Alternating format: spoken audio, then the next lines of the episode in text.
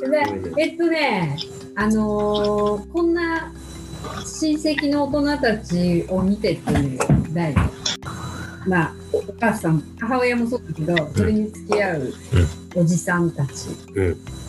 などなどを見ながら、うん。えー悟り世代としての雑感。年末帰ってきたら、みたいな。うーん。うーんなんかあの公務員とかとは一番こうかけ離れた存在なのかなって感じるかな。こう安安定うん、できるだけこう何もなんかこうないちゃんとこう健健康でいきたいい今年一年過ごそうとかってあのー初詣でお参りしないんだろうなっていうあのなんとか今年あの少しでもがんこう頑張れますようにみたいなあのそういうこう人種なのかなっていう感じかな。合ってるね、兄ちゃん。まあそう思うよ。あの誤誤解のないようにあの公務員の方々は立派な人たちだしね、うん。うんあのないと困るしそう価値観だからさどういう生き方がいいかっていう意味で言うときっちりやってねきっちり過ごしていくってことは素晴らしいことだと思いますよ。はい。でもどっちかっていうとあのこういう生き方をやりたくてやってるっていう側面半分。うん。まともな生き方ができないっていうのが半分 やばいこっちこっちは無理だなってこう感じる時がやっぱあったんですかね。そればっかり。いや、いや私だってね、銀行にそもそも18から働いてたし、あの朝から晩まで反抗しだけやれたらいいなと思って入っているわけで。で、30年経ってやっと、なんかやりたいもんがやれるようなタイミングになってきたかっていうところですよね。真面目ですよ。いや、まあ結俺もそうだよ。局、うん、あの野球やるのかサッカーやるのかぐらいの違いでさ。うん。別に野球が偉いわけでもサッカーが偉いわけでもないけどそれぞれのことがやりたくてやってるっていう意味で言えば、うん。まあ、一番いいのはねどの生き方がいい悪いじゃなくてそれをやりたいと思ったことに合ってればそれが一番なんだと思うよ。うんだからなんか企業企業してる人とかまあいるよいっぱいねいるけどどう見てもなんか大きな会社でやってた方が本人のためにも会社のために良かったんじゃないかなっていう人もいるし公務員やりながらでもなんかまあ公務員っていう形そういうことの立場でできるからこそ公務員をやってるっていう人もいるしね、うんうん。そういう意味だとまあそれ中身と職業はまた別なものなのかなっていうふうには思うんですね。まあでも同じ詩が流れてると思いますけど。うんそうね。まあでも、あのーさっきのさ、ちょっとあれじゃないけど、人の多様性ってさ、やっぱりオスとメスがいて、お父さんとお母さんがいて、子供が生まれるっていうところで、あの基本的に染色体はほとんど一緒だけどさ、X と Y だけ違うっていう、ちょびっとだけ違うところで、あの人間の仕組みがすごいなって思うのは、人間が人が人であるための恒常的っていうか、ずっとね、面々とつながるものもありつつ、変化を生まれるためにオスとメスがいて出てくるっていううん。そこの変化っていうところもやっぱりすごいところじゃない？だから両親から受け継いでいるものだから1たす1が3になったり1.5になったりするところってやっぱりそこがあってさ。うんそこはなんか面白いしドキドキするところかなっていうふうには思う。ん。そうっすよね。う、うん。でもこう DNA 流れてるなって感じます？子供にえ俺らから見て。はい自分の DNA 流れてるなって感じる瞬間ってやっぱありますか？あるあるあるある。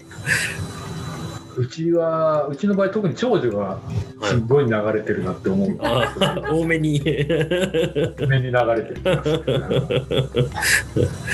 いや本当さだから暮らしてる期間なんか本当短いけどはい。うちのかみさんがさ本当あんたたちも兄弟みたいにそっくりって言われるぐらい似てるところが結構あって。さえまあ、そういう意味だとあの、まあ、えみちゃんと俺も一緒に暮らした期間なんか本当何年何年かしか本当にないけどはい。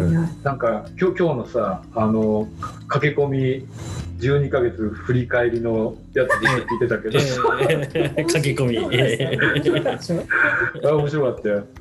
あれうん。うん。あのーいやいろいろ思うけどやっぱなんかさねい万人受けするものものを作るっていう意味ではやっぱり買ってもらって使ってもらいたいから万人受けするものをいろんな人に使ってほしいからね。うん。そこはそうでしょうとものづくりとして。は、ただなんかクリエイターっていうか創造者としてはやっぱりなんかゼロから作りたいみたいなところがうんやっぱいろいろあってそこにこだわるのはものすごいよくわかる気がする。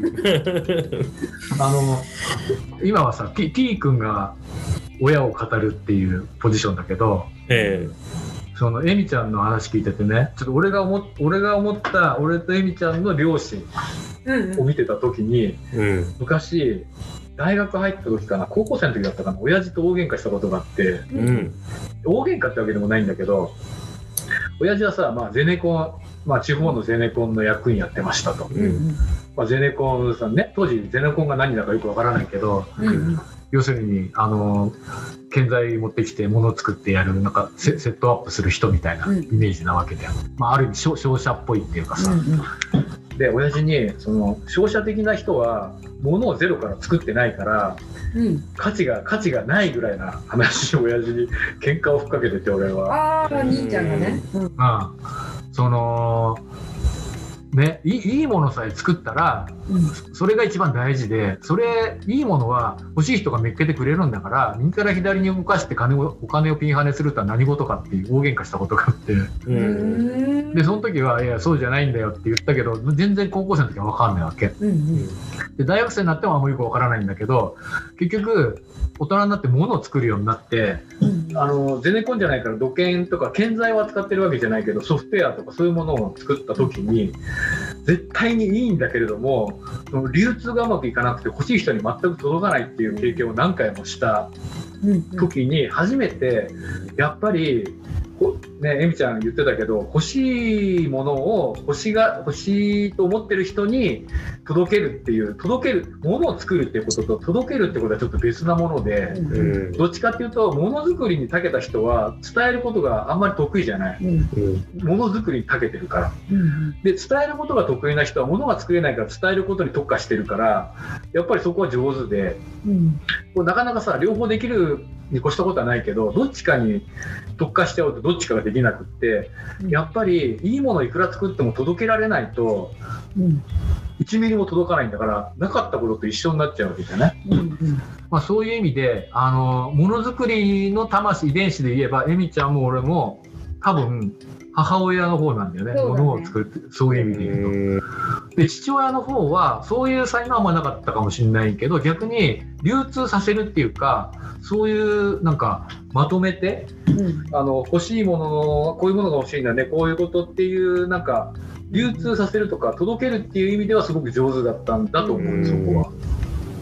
だからあのやっぱりいいもの作ったりいっぱい使ってほしいんだけど結局さ人に頼るの嫌だからさ全部自分でやろうとして、結局いいもの作ってどこにも届かないってことは何回も経験してそさ。う。だよね。うん。でそう思っていろんな人とねやり始めて少しずつ知恵はつくんだけどでもやっぱり最後は一人でやりたいってことにこだわって、うん。でも、うん、でも年取ってうん年取るとまあ言ってもさもう若いうちは無限な可能性を持ってるけど考えたらさあと何年かだよ本当に。うんもう10年ないかもしれない10年ないないよな。ピンピンでいけば数年じゃね。うんうんうん。そう思うとやっぱり一人でやってらんねえとか思うとすみませんよろしくお願いしますっていうふうに変わるっていうのはある。そういう意味で言うと T 君あたりはどうだろうなそうですかね客観的に。わ Y お姉ちゃんは結構やっぱお母さんに似てる気がする。なんかそういうものを作るっていう意味だよな、そうなの。でも T 君あたりはまあなんかユニークなところもあるし、まあ、両方持ってる気もするよそこに。なんかあのこの間のねまだ世間には言えないビジネスアイディアとかもさ着眼点はとてもユニークだよね。ああ、ありがとうございます。それは実現するんですか？あ実現可能なのか？どうだろうね。いやなんか実現実現可能だし時流に合ってると思うけど多分なんかそこで起業しようっていう気がないじゃん。あのうん。そういうのがあったらいいなって思ってて多分そこはね時期が来ればやるんだと思う。うん。よそこはね、うん、まだ若いし若いしっていうかまあそういうやんなきゃいけない時期が来たらやると思うけどね。うんうん。まあまあ、いやいや。遺伝子はついてると思うよだからううんん、こういうふうにはなりたくないなと思いながら見たり、見られたりね。いやでもさこういうふうになりたくないなって思うけどうん。こういうふうにありたいと思うことってあるじゃんうん。うん。なんか白白黒じゃない状態っていうかさうん。うんでどっちなのってなんか自分自身でも聞くし人にもいろいろ聞くんだけどでもねどっちでもあるっていうことはあるんだろうなと思うよ。わかりますかいえ、どういうことですか？すいません、お願いしなんかこの人ここんな風にはやりたくねえみたいな。うん。うん、こんな苦労してまでなんとか嫌だよなって思う気持ちと一方でここまで没頭できるってうん。結構すげえなっていうか憧れるっていうか、うん。自分がなりたいかって言われると大変だからそうじゃないかもしらんけどすごいなっていうか憧れるみたいなことが同居することってあるんじゃないかなと思う。うん。あるね。あのうんまあ大概の場合すごくいいのとうん。なんか嫌なやつってなんか二極に分かれるけどなんだろうなんかそそんな苦労苦労苦労してまでやりたいことをやるって言った時にやりたいことができてる自由さに憧れる反面そんな苦労したくないなって思うところとこう同居しててさ。なんか苦手な人ほどうん、こいつすげえなって思いますね。ところあるよね。はい。自分そうそとはちょっと違うというか、うそうそう。そうできないから苦手なんですけど、そうそうそう。そうそう。そうそう。そそこですよそこ。結局ね、あのーマザー・テレサが言ってたけどさあの愛あ愛情の反対は何ですか？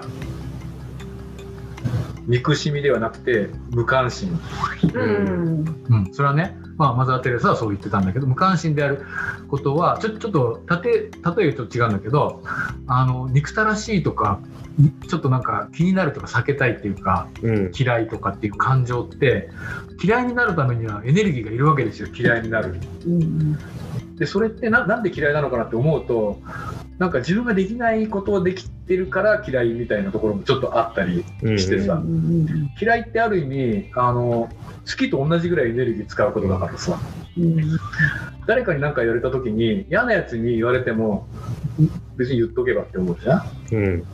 でもなんかすごい落ち込むなんか言われて落ち込む時ってその人が嫌いだったらよっぽどマシなんだけど嫌いじゃなくてなんか気になるからうん。嫌いかもしれないけどこいつに言われたら痛えなみたいなのはさやっぱり一目置いてるからだと思うんだよね、うん。そういうことはある、うん。で本当になんか嫌いなやつとかどうでもいいやつっていうのは何を言ってようがどうしようが言っとけばみたいな、うんはいはいって感じで流しちゃうからさそういう意味ではなんかあの憧れと嫌悪感っていうのをなんか同居することがあるんだろうなと思うなんか確かに。どうですか、若者。ええありますね。知っただからネタにうん、そう。なんかあんまりね、白とか、白とか黒ってだいつけられるときはつければいいけど、うん。つかないときは、つけなくていいんじゃねえかなと思ってるね。ね、なんか、そんなのも50年生きてたら、いろいろあって、まあいいかみたいなのいっぱいあるよね。みーちゃんも60年だし。だからいろいろ思うよ、その白でもない、黒でもないっていう状況は、グレー、灰色なのかっていう素朴な疑問があってさ。うん。うん。ホットゲームみたいな。うん白でもあり、黒でもあるっていう状態これは足して2で割ってるんじゃないんだよ白でもあり黒でもあるっていう状態なんだよ大好きでもあり大嫌いでもあるでも難しい。若いとさ、うん、そ若いとそれはさ白か黒かって自分で決めたいわけじゃん。うん。好きなの嫌いなの？なんか迷ってるやつにもさどうってはっきりしなさいよとかって思うし言われるし、でもねはっきりしないもんだと思うんだよね。は そうだね。っきりしないっていうか白でもあって黒でもあると思う。んだよ